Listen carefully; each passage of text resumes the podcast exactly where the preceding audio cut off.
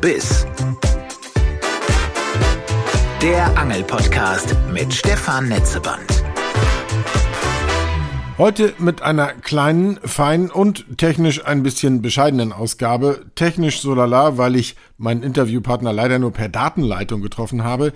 Inhaltlich fein, weil uns das Thema alle angeht. Wie ist das mit den Gewässerkarten, die man online kaufen kann? Heyfish ist ein solcher Anbieter, Fiscado der andere. Und ich habe mit dem Fiscado-Chef Dennis Marusch gesprochen. Wie ist es eigentlich zur Gründung von Fiscado gekommen?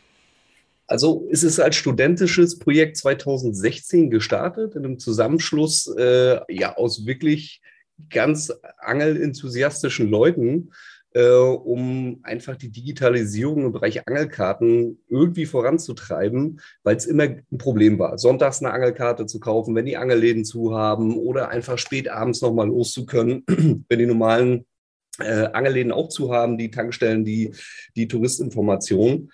Äh, und um das einfach wesentlich zu verbessern, äh, wurde Fiscado gegründet. Es gab immer schon ein paar Bewirtschafter, die einzelne Insellösungen hatten für sich. Und Fiscado sollte das Ganze globaler machen für viele äh, Bewirtschafter. Und ja, so ist die Idee entstanden und mit viel Enthusiasmus dann als Startup an den Start gegangen. Und äh, stand jetzt, für wie viele Gewässer kann man bei euch Karten äh, erwerben? Also momentan haben wir einen Gewässerpool von 1700 Gewässern und äh, wirklich mit zunehmender Tendenz. Das heißt aber logischerweise äh, für die Gewässer, die eh sozusagen völlig anders organisiert sind wie, wie DRV-Gewässer, gibt es die zum Beispiel eher nicht. Doch, also wir haben auch Landesangelverbände, wie zum Beispiel den Landesangelverband Mecklenburg-Vorpommern mit an Bord, äh, mhm. äh, auch in anderen Bundesländern einzelne Vereine und Verbände, die im Prinzip über Fiscado dann auch ihre an Angelkarten anbieten können. Wie kommt das zu dieser Gewässerliste? Reist da jemand von euch die ganze Zeit durchs Land und, und äh, belabert quasi die, die Pächter und Besitzer? Kommen die zu euch? Ist das eine Art Online-Börse oder wie muss ich mir das vorstellen? Ja, sehr unterschiedlich. In den Anfängen war es tatsächlich so, dass es wie Kaltakquise war ähm, dass wirklich äh, per Telefon, per Mail, mit Termin, ähm, dass die Bewirtschafter besucht wurden, ähm, um, um das System vorzustellen. Das ist natürlich nicht von Anfang an äh, immer auf offene Ohren gestoßen. Es ist auch Fischerei. In der Regel ist ja auch die Bewirtschaftung Fischerei. Das, da ist es immer, da dauert es alles ein kleines bisschen länger, äh, ist sehr traditionell. Ähm, aber bisher ist es so, dass jetzt mittlerweile äh, die Bewirtschafter auch auf uns zukommen.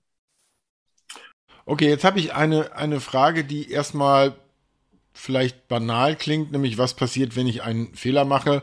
Wenn ich, also die Stufe 1 kann ich mir vielleicht noch vorstellen, ich kreuze irgendwas an, buche, merke das, versuche zu stornieren und so weiter. Das ist vielleicht auch eine interessante Unterfrage. Kann ich bei euch stornieren, wenn ich gemerkt habe, ich habe mich vertan oder äh, ich weiß einen Tag später, ach, ich komme da doch gar nicht hin. Fangen wir damit ruhig mal an. Wie ist es beim Stornieren? Also es ist, es ist ja immer ein bisschen schwieriger im Lizenzbereich, weil die Lizenz per PDF ist ja dann schon an den Angler rausgegangen. Äh, wir versuchen das Ganze immer so kulant wie möglich zu machen. Ähm, wenn jemand sich im Gewässer vertan hat, es gibt ja zum Beispiel wie den Plauersee, den gibt es zweimal in Deutschland. Es gibt, ich sag mal, sowas wie Mühlensee, das gibt es bestimmt 300 Mal in Deutschland. Das kann dann immer passieren, dass sich der Angler dort vertut, äh, trotz aller Informationen, dass es schief läuft. Und wir, wir halten das kulant. Also es ist dann, wird dann storniert, das Geld gibt es zurück. Oder es gibt halt für einen anderen Zeitraum die Angelkarte nochmal neu ausgestellt, wenn man versehentlich das Datum Datum für heute äh, auswählt und eigentlich aber in zwei Wochen äh, kommen wollte, ist komplett kulant und wir schauen dann natürlich immer auf die Häufigkeit der Fehler bei dem jeweiligen Besteller. Weil wenn es dann auffällt, dass dann dreimal die Angelkarte im Jahr storniert wurde, die Angelkarte bei dem Angler bleibt, dann muss man natürlich schauen, ob das wirklich so alles einwandfrei gelaufen ist.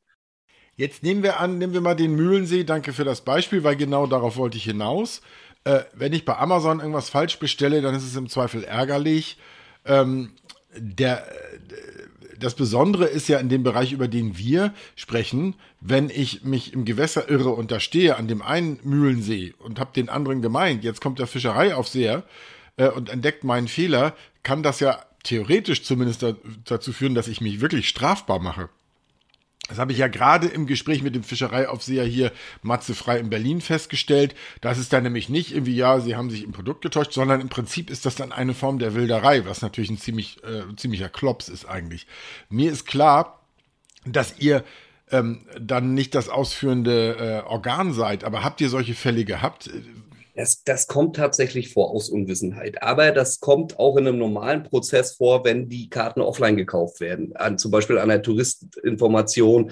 Äh, da sagt man Mühlensee, die, die Mitarbeiterin stellt eine Mühlensee-Angelkarte aus, ist aber der falsche.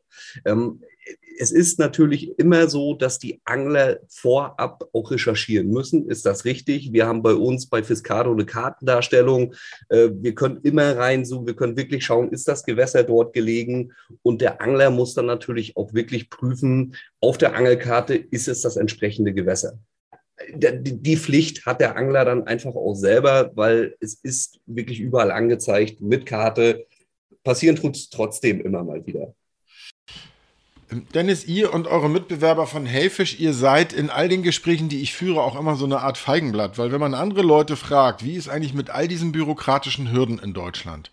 Ich muss jedes Jahr irgendwann im Januar äh, Marken und Kärtchen im Wert von insgesamt weit über 100 Euro zusammenklauben, bis ich überhaupt das Angeljahr planen kann und dann fange ich an, mir für einzelne Gewässer Karten zu holen. Und dann heißt es immer, ja, es gibt ja als Digitalisierung gibt es ja schon Fiscado oder Heyfish oder irgendwie sowas. Schön und gut. Ähm, das ist für euch natürlich toll, dass ihr im Prinzip Pioniere seid der Digitalisierung. Mm, aber mal Hand aufs Herz, Dennis, wie müsste denn aus deiner Sicht langfristig eigentlich eine Digitalisierung oder Entbürokratisierung in Deutschland aussehen? Gibt es da zum Beispiel Länder, wo du sagst, da kann man sich eine Scheibe abschneiden? Ja gut, unser Filmsitz ist in Mecklenburg-Vorpommern. Da ist es ja so grundsätzlich schon sehr liberal geregelt. Ähm, die skandinavischen Länder sind auch immer Vorbild. Da, da wissen wir aber auch, das wird in Deutschland so nie eintreten.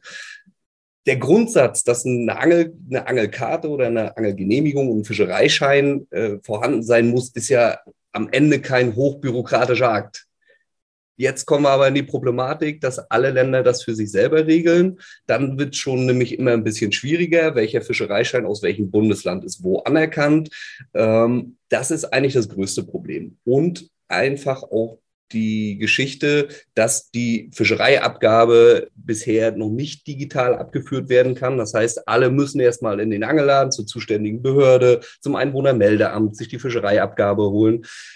Da hoffen wir drauf und wissen eigentlich auch, dass gerade bei uns jetzt in Norddeutschland, äh, dass das definitiv digitalisiert werden soll. Ähm, hoffen, dass das möglichst schnell umgesetzt wird und hoffen das natürlich für alle anderen Bundesländer auch. Weil das, das ist wirklich der Fakt, die, die Angler an sich müssen vernünftig an die Dokumente kommen, an die Angelkarte, an, an den Fischereischein, an die entsprechende Fischereiabgabe. Und das ist ein Prozess, der, der ist jetzt losgetreten, der wird kommen. Und wir schauen dann einfach mal, wie lange es dauert. Aber könnte das dann wirklich so sein, ich habe ein Portal und damit, wenn glücklicher und konsequenterweise auch eine App, stehe jetzt irgendwo in Mecklenburg-Vorpommern, denke, hier will ich angeln. Jetzt. Und die App weiß, weil ich mich registriert habe, wer ich bin, wie alt ich bin, welche Nummer meine Fischerei, mein Fischereischein insgesamt hat, erkennt durch äh, äh, äh die äh, Navigationsfunktion GPS, in meinem Handy, wo ich stehe und ich kann sagen, so, für diese Stelle will ich jetzt eine Angelerlaubnis für vier Stunden. Hältst du das für realistisch, dass das irgendwann so ist? Das da, ja, das kommt natürlich immer darauf an, wie viele ähm, Bewirtschafter dann auch wie Fiscado Hayfish nutzen. Je, ja. mehr, je mehr Bewirtschafter das nutzen, je mehr Gewässer stehen dann natürlich auch so digital zur Verfügung, dass du dort stehst als User, dass du sehen kannst, um dich rum hast du um 10 Kilometer Umkreis die Gewässer und die hast du alle zur Verfügung. Okay. Ähm, nun bist du zu deinem eigenen Glück nicht nur ähm, bei Fiscado mit im Boot, sondern auch, wie ich annehme, leidenschaftlicher Angler, Angler und du bewirtschaftest und organisierst auch Angeltourismus. Willst du da vielleicht gerne zum Thema Müritzfischerei mir nochmal sagen, was ihr da genau macht und wo das ist? Genau, ganz, ganz ursprünglich ähm, gehöre ich zu den Müritzfischern, also die größte Binnenfischerei in Deutschland. Wir bewirtschaften insgesamt 30.000 Hektar in einem sehr angeltouristisch reizvollen Gebiet. und sind immer innovativ gewesen, was Bewirtschaftungsformen auch angeht. Wir haben das Fensterschonmaß, wir haben unterschiedliche Regelungen zur Bewirtschaftung der Fischbestände, gucken auch, dass es dann fischereilich und anglerisch immer gut zusammenläuft. Da gibt es ja häufiger auch mal Konflikte. Und äh, so ist es ein ganz weites Spektrum, was wir zusätzlich bedienen. Also ursprünglich bin ich Müritzfischer. Wir sind dann auch wirklich Gesellschafter bei Fiscado äh, geworden, äh, betreuen das Ganze mit und versuchen natürlich auch das Ganze ähm, aus Bewirtschafter-Sicht weiterzuentwickeln. Dass, dass wir dann auch Fiscado anderen Bewirtschaftern äh, zur Verfügung stellen können in unterschiedlichen Möglichkeiten als Software, als, als Vertriebsplattform und wollen von innen raus das Ganze noch viel besser aufstellen. Da sitzt mir also jemand gegenüber, der mir helfen könnte, in der Müritz wie ich auch mal annehme, spannende Raubfische zu fangen, herrlich in der Natur zu sitzen, äh, dort mutmaßlich auch zu übernachten und ich Idiot bin mit dem über Zoom äh, verbunden. Äh, das ist natürlich äh, suboptimal, deshalb haben Dennis und ich besprochen, äh, dass ich demnächst mal zu euch hochbretter und wir dann in einer bis zum Biss Ausgabe regulär Open Air, sag ich mal, von der, von der Müritz Angelei berichten. Genau, wir, wir freuen uns, du bist herzlich eingeladen und wir beide fahren dann mal wirklich aufs Wasser und versuchen mal einen großen Hecht zu fangen. Soweit bis zum Biss für dieses Mal. Wir hören voneinander. Petri Heil.